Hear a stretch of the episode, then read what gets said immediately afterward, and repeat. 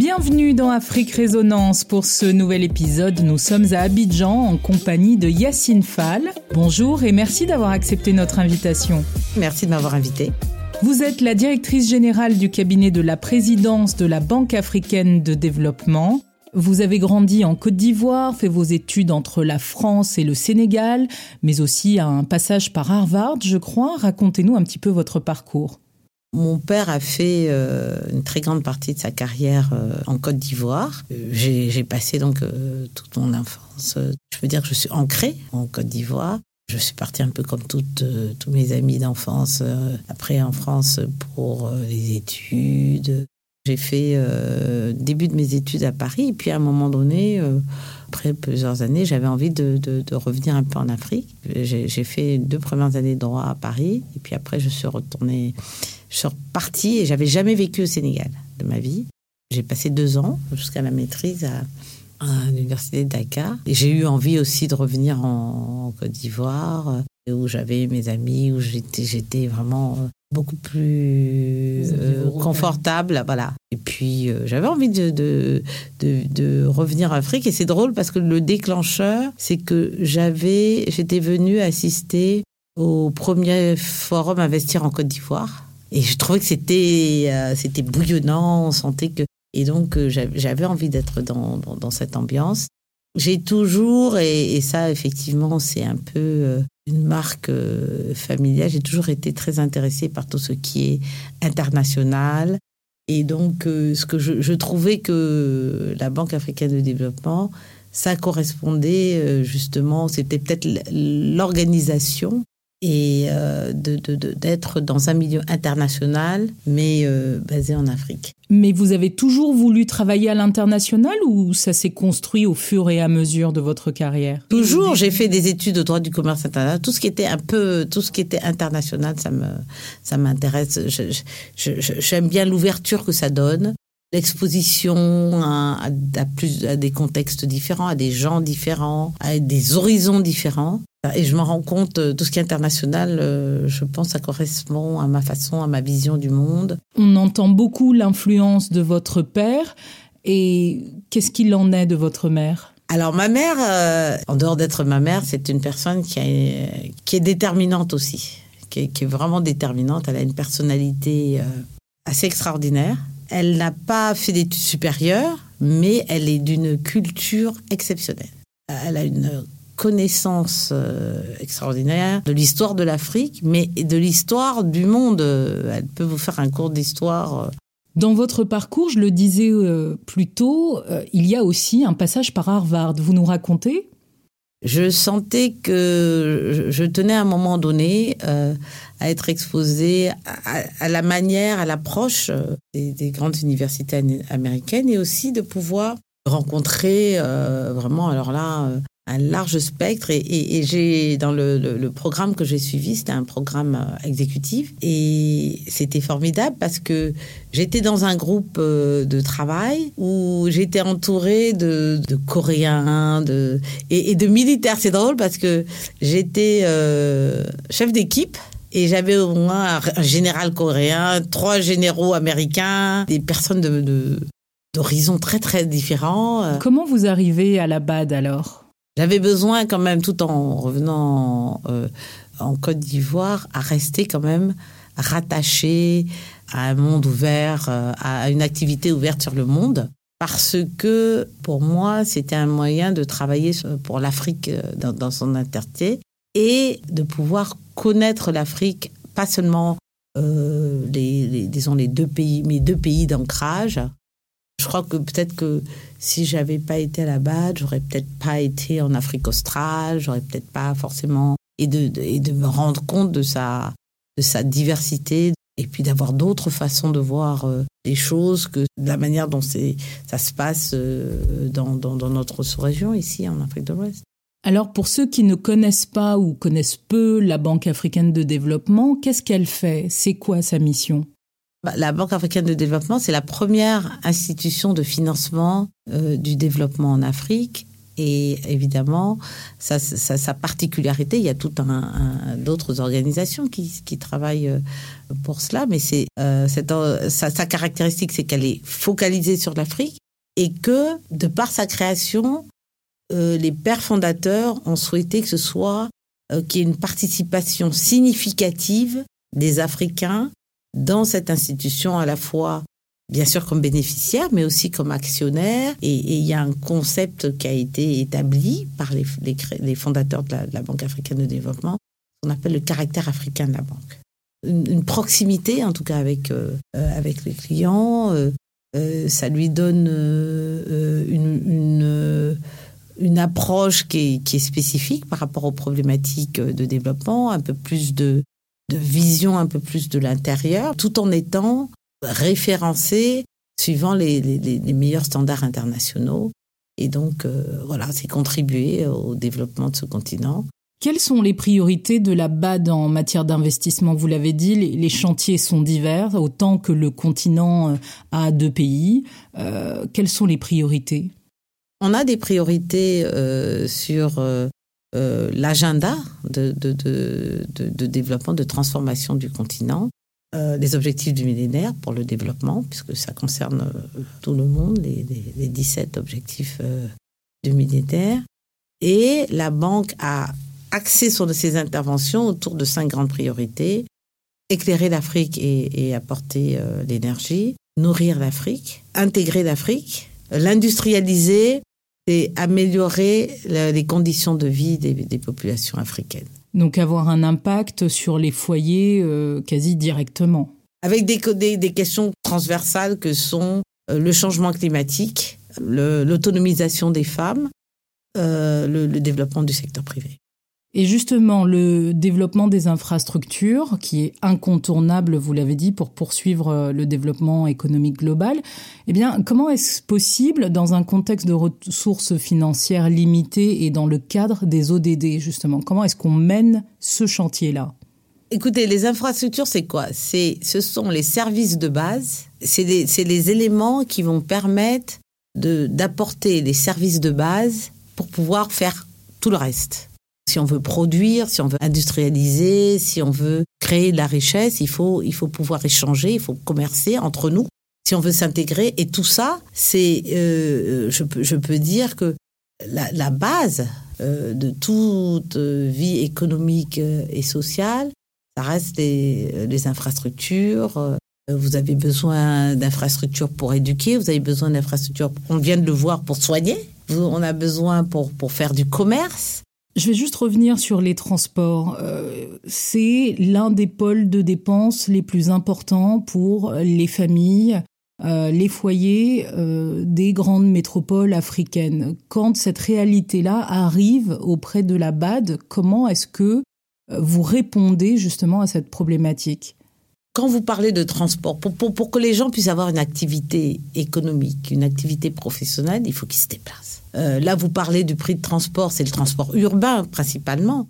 Mais euh, ce qui est encore plus important, c'est que vous avez les agriculteurs, euh, les producteurs, ils produisent pour se nourrir, mais ils doivent pouvoir vendre leur, leur, leur production agricole et il faut qu'ils puissent aller sur les marchés. Et là, je parle de marché au sens premier. Et si vous prenez notre activité qui est le commerce, eh ben, il faut, faut se déplacer. Si on parlait d'éducation, euh, pour que les, les, euh, les, les, jeunes, les enfants puissent euh, aller à l'école, eh bien, il faut qu'ils puissent se déplacer de, la, de leur lieu de, de, de vie vers le, le, les lieux d'éducation. Donc, le transport, c'est extrêmement important. Quand on construit une route, c'est pas simplement construire une route. Rien qu'en construisant une route, vous pouvez sauver la vie de milliers de gens. Une question épineuse, mais qui est incontournable, celle de la corruption. On sait que dans le domaine des infrastructures, la question peut se poser. Comment est-ce que la Banque africaine de développement eh bien, s'assure que les sommes allouées vont directement dans les chantiers concernés? Ça fait partie euh, des principes de base d'intervention. Une des obligations statutaires que la banque a, c'est de s'assurer que les fonds qui sont mis à la disposition pour le financement des projets sont utilisés pour les fins pour lesquelles ils ont été octroyés. Et donc ça, ça veut dire quoi? Ça veut dire qu'il ne faut pas qu'il y ait de distraction. Dans les priorités de votre institution, il y a aussi l'autonomisation des femmes. On en parle beaucoup, on voit beaucoup de structures euh, et euh, d'États se mobiliser, mais euh, concrètement, comment ça se traduit à votre niveau, à la Banque africaine de développement?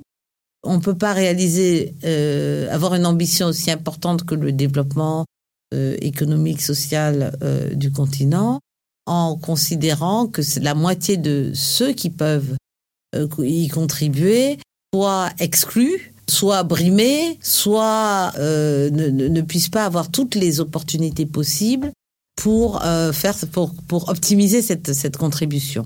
Et donc, on s'est rendu compte que ce n'est pas une faveur euh, politique ou sociale qu'on fait aux femmes, c'est une nécessité. Il n'y aura pas de développement si les femmes ne sont pas participent pas pleinement à, à la vie économique et sociale et, que euh, plus on leur euh, crée un environnement euh, favorable, plus les chances de, parvenir à tous les objectifs de développement peuvent se réaliser. Et donc, investir et, et s'assurer que les femmes deviennent des opérateurs économiques complètement inclus, c'est indispensable et que ça a des bénéfices bien au-delà de euh, simplement euh, rétablir un déséquilibre. De la même façon que euh, le continent compte 54 pays, il y a peut-être eh bien 54 façons de gérer cette pandémie de Covid-19. Comment est-ce que la Banque africaine de développement a accompagné justement ces différents pays du continent au travers de cette pandémie qui malheureusement perdure encore? N'oublions pas que l'Afrique, la, à peine euh, de trois ans, a dû faire face à la crise Ebola. C'est-à-dire que la réactivité aux premiers signaux de, pandémie a été plus rapide en Afrique. Pourquoi? Parce que euh, euh, ces pays-là avaient déjà eu développé des réflexes à travers la crise Ebola. Très vite, malgré la faiblesse des infrastructures sanitaires, les, tous les inconvénients que nous connaissons, euh, il y a eu cette capacité de savoir agir vite, de pouvoir euh, euh, prendre des dispositions malgré les contraintes plus importantes et les risques plus importants compte tenu justement de la situation qui se sont développés. Alors pour la Banque africaine de développement, et justement, nous avons fait un peu comme le continent, nous, sommes, nous, avons utilisé des expériences tirées de la réponse à la crise Ebola, euh, nous avons mobilisé, nous, avons dû adapter euh, nos, activités pour pouvoir intervenir très vite et appuyer les pays à faire une réponse. Donc, euh, nous avons déjà mobilisé des ressources qui pourraient être... Nous avons redirigé les ressources et redirigé nos programmes euh, pour euh, appuyer euh, la, réponse au niveau des pays. Nous avons déployé près de 3 milliards de, de l'équivalent de 3 milliards de dollars. Nous avons, par exemple, mis en place, nous avions mis en place un, un emprunt. C'est le premier emprunt à vocation sociale, emprunt, emprunt obligataire à, à, vocation sociale. Donc toutes les ressources qu'on a mis, on les a structurées pour pouvoir répondre très rapidement. Ce qui fait que euh, pratiquement on a commencé à déployer ces, ces ressources-là euh, euh, après quatre mois après après la, le, le, le, déclenchement de la crise et on a eu cette cette, cette expérience euh, de mobilisation euh, rapide euh, face à une crise. D'un côté, on a on a on a pu mettre des digues, si je peux appeler ça comme ça, euh, face à la, crise sanitaire économique. Mais on, voit justement, on est en train de parler des vagues, etc. On sait qu'on n'est pas sorti de, on n'est pas du tout sorti de la de, l'ornière. Ce que nous faisons à la Banque africaine de développement, c'est de, c'est d'essayer de, de, de, voir comment euh, non seulement aider les pays à se à se rattraper, parce qu'il faut pas oublier aussi que l'impact économique l'impact social était, était dramatique, puisque les Africains, c'est ils ont la majorité des populations, ils ont des revenus, je dirais, euh, de survie, des revenus euh, qui, qui, sont quotidiens, etc. Au jour le jour. S'ils ne sortent pas de chez eux, eh ben, ils ne mangent pas. Euh, on a toutes sortes de, de, de, de, de risques euh, internes et externes.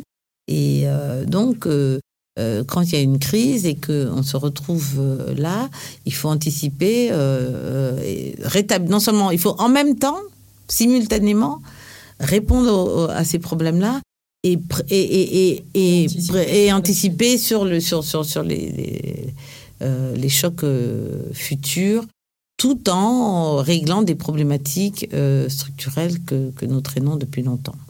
Une institution comme la vôtre eh bien, travaille depuis de longues années avec des partenaires. BPI France est l'un de vos partenaires. Comment est-ce que vous collaborez?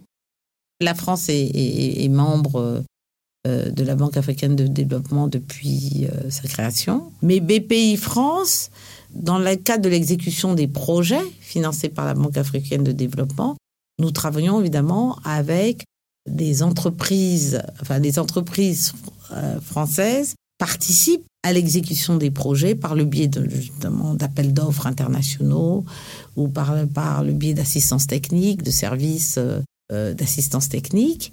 Et donc, comme au cours de ma carrière à la Banque africaine de développement, et pour revenir peut-être euh, à mon expérience personnelle, euh, j'ai été assez longtemps, pendant huit ans, en charge euh, des questions de passation des marchés publics euh, dans les projets, dans le cadre des projets financés par la Banque africaine de développement. Donc, on a euh, pu avoir des, des, interactions régulières avec euh, BPI France ou son, ses, ses, ancêtres pour euh, sur ce qui est euh, euh, comment montrer des, des opportunités d'affaires pour les entreprises françaises dans le cadre de ces projets. Ça, ça, c'est, peut-être euh, la partie euh, où je, peux dire euh, la collaboration est, est, la plus, est évidente, sachant que néanmoins que les projets financés par la Banque africaine de développement sont en fait réalisés par les gouvernements africains qui, mettent en œuvre les projets, mais néanmoins, elle, est, elle a impliqué étroitement, un peu dans le cadre de ce dont on a parlé tout à l'heure, c'est-à-dire euh, que la banque veille à ce que les fonds qui sont mis à la disposition des gouvernements pour l'exécution des projets soient utilisés de manière la plus efficiente euh, euh, économiquement et la plus transparente. Et donc, nous, nous veillons à, ce que les marchés soient passés de manière ouverte, compétitive et transparente. Et, les communautés d'affaires euh, sont euh, aussi euh, des interlocuteurs qui aident à, s'assurer que ces, conditions-là sont, soient réalisées.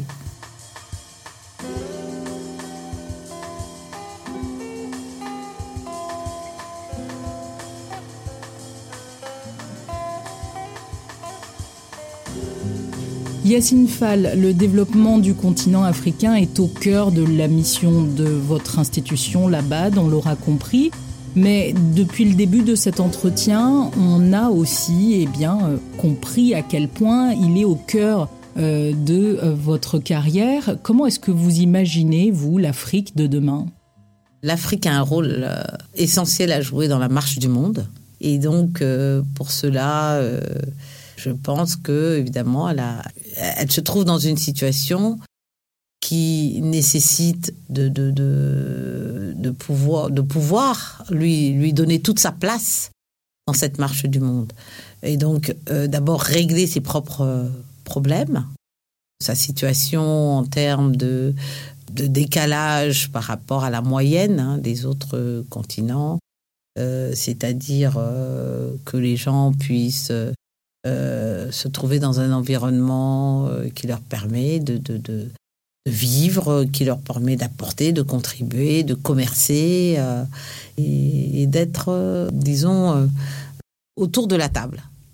Plusieurs voix s'élèvent pour dire que il ne faut pas que ce soit toujours les politiques qui soient au premier plan des questions économiques du continent, mais que justement il faut prendre en compte aussi les acteurs économiques des différents pays.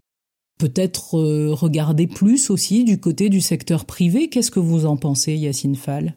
Ce qui s'est passé, c'est aussi lié à l'histoire, à l'histoire euh, de l'Afrique, l'histoire, euh, ce qu'on pourrait appeler l'histoire contemporaine de l'Afrique, où on peut dire que historiquement, et surtout dans, les pays à, tradition euh, francophone, on a la structure économique et sociale est un peu le reflet d'une certaine culture très administrative, très basée sur l'État, où évidemment euh, on n'a pas, on a, les, la, contribution des entreprises euh, et du secteur privé euh, restait tributaire de des politiques de l'État.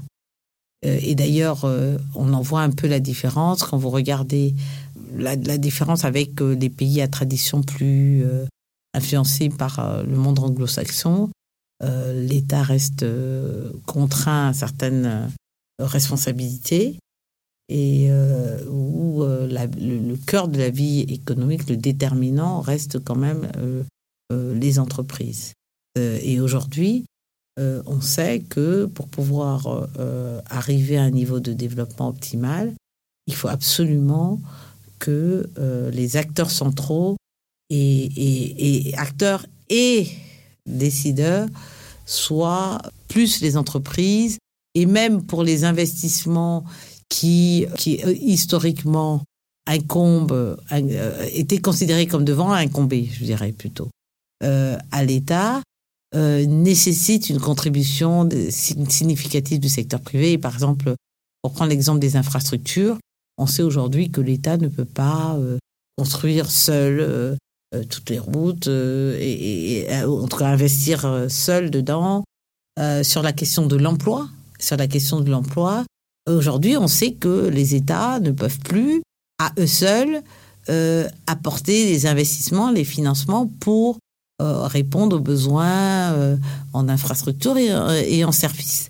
Donc ça déjà, ça, oblige à voir les choses autrement euh, on sait que l'État ne peut plus être le seul employeur.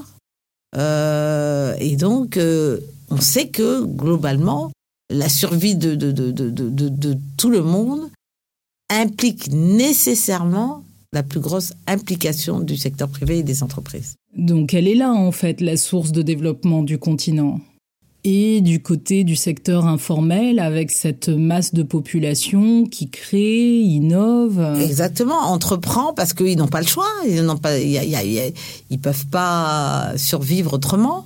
Et donc euh, c'est plutôt, disons, euh, euh, le monde citadin, politique, administratif qui, qui ouvre enfin les yeux. Comment une jeune femme de demain qui euh, eh bien veut devenir entrepreneur a accès et, euh, et peut justement s'inspirer de d'autres femmes qui elles ont réussi dans l'entrepreneuriat? Est-ce que vous estimez que euh, la visibilité, la représentativité est suffisante aujourd'hui? On s'est inspiré de modèles qui en fait de manière existaient déjà. Par exemple, aujourd'hui, on parle de club d'investissement, on parle de, d'accès au financement, on parle de microcrédit. Mais ça, c'est des choses qui existaient informellement, qui n'étaient pas forcément aussi, aussi bien structurées. Mais euh, quand vous regardez les tontines, les, les dames qui, qui, qui ont euh, créé leur commerce de choses euh, à la fois alimentaires, mais même au niveau des emplois. Euh, contrairement à ce qu'on dit, euh, nous avons, euh, la banque avait mené une étude il y a quelques années, les ouvriers agricoles dans beaucoup de pays, 65%, en tout cas pour les, les, si vous regardez, faites la sélection des, des, des, productions agricoles, des filières les plus, les plus importantes, 65% des ouvriers agricoles sont des femmes. Oui, mais la terre ne leur appartient pas. voilà, c'est ça.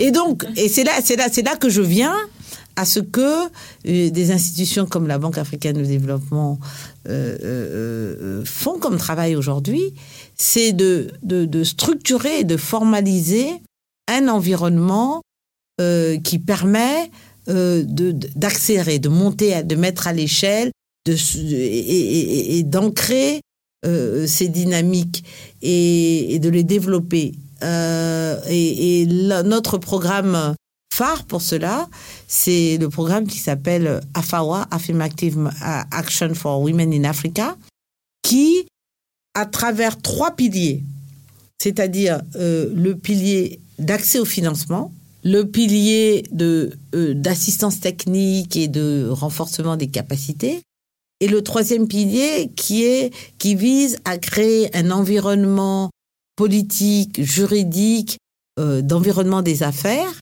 et de marché incitatif pour permettre euh, à, ces, à, ces, activités euh, euh, menées par les femmes et sur toute l'échelle. Au quotidien, plus on aura de, de, de, de participation des femmes et qu'on leur permettra d'exercer leur, leur, activité dans un environnement et, et avec les moyens nécessaires, plus effectivement on a des chances d'avoir euh, une vie économique, une vie sociale.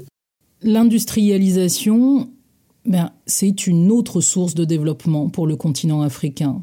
L'Afrique est extrêmement riche en matières premières. Si on ne les transforme pas, euh, les implications sont, sont, sont, énormes et c'est pas euh, l'exportation des, des, matières premières qui permet la transformation structurelle. À l'échelle des indépendances, ça ne fait pas si longtemps que ça que l'on consomme du chocolat transformé en Côte d'Ivoire. Voilà, exactement, par exemple.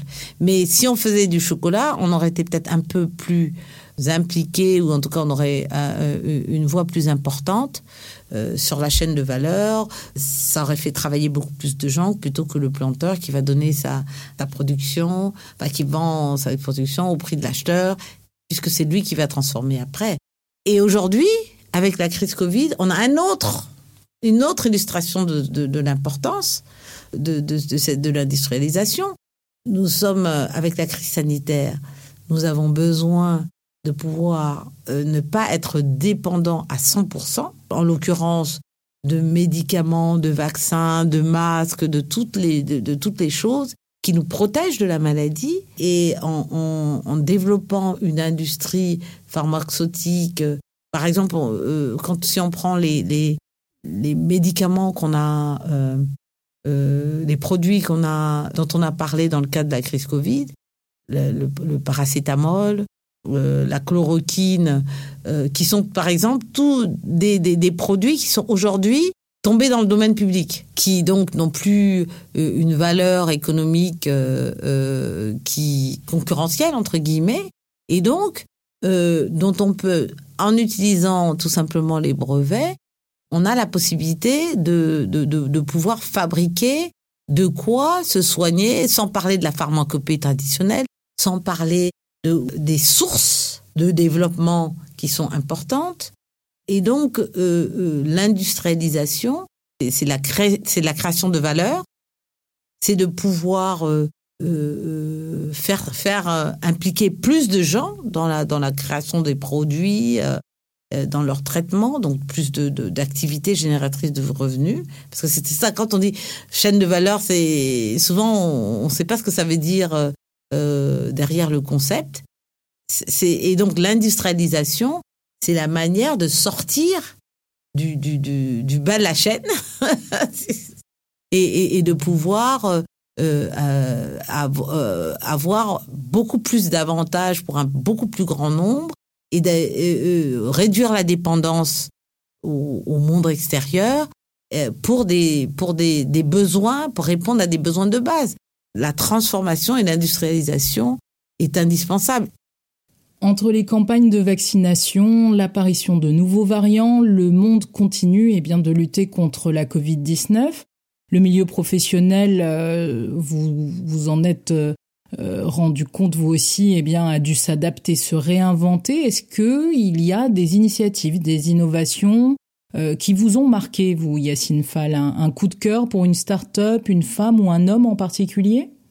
La distance, et je ne parle pas de la distance physique, mais la distance par rapport aux choses, à l'information, en termes d'échange, elle, euh, s'est rétrécie. Euh, et ça, c'est très impressionnant. Pour prendre un exemple, avec tout ce qui est bon, ça a commencé un petit peu avant, mais comment on a pu exploiter le développement du, mobile, c'est impressionnant parce que, bon, y il y avait, y avait une base.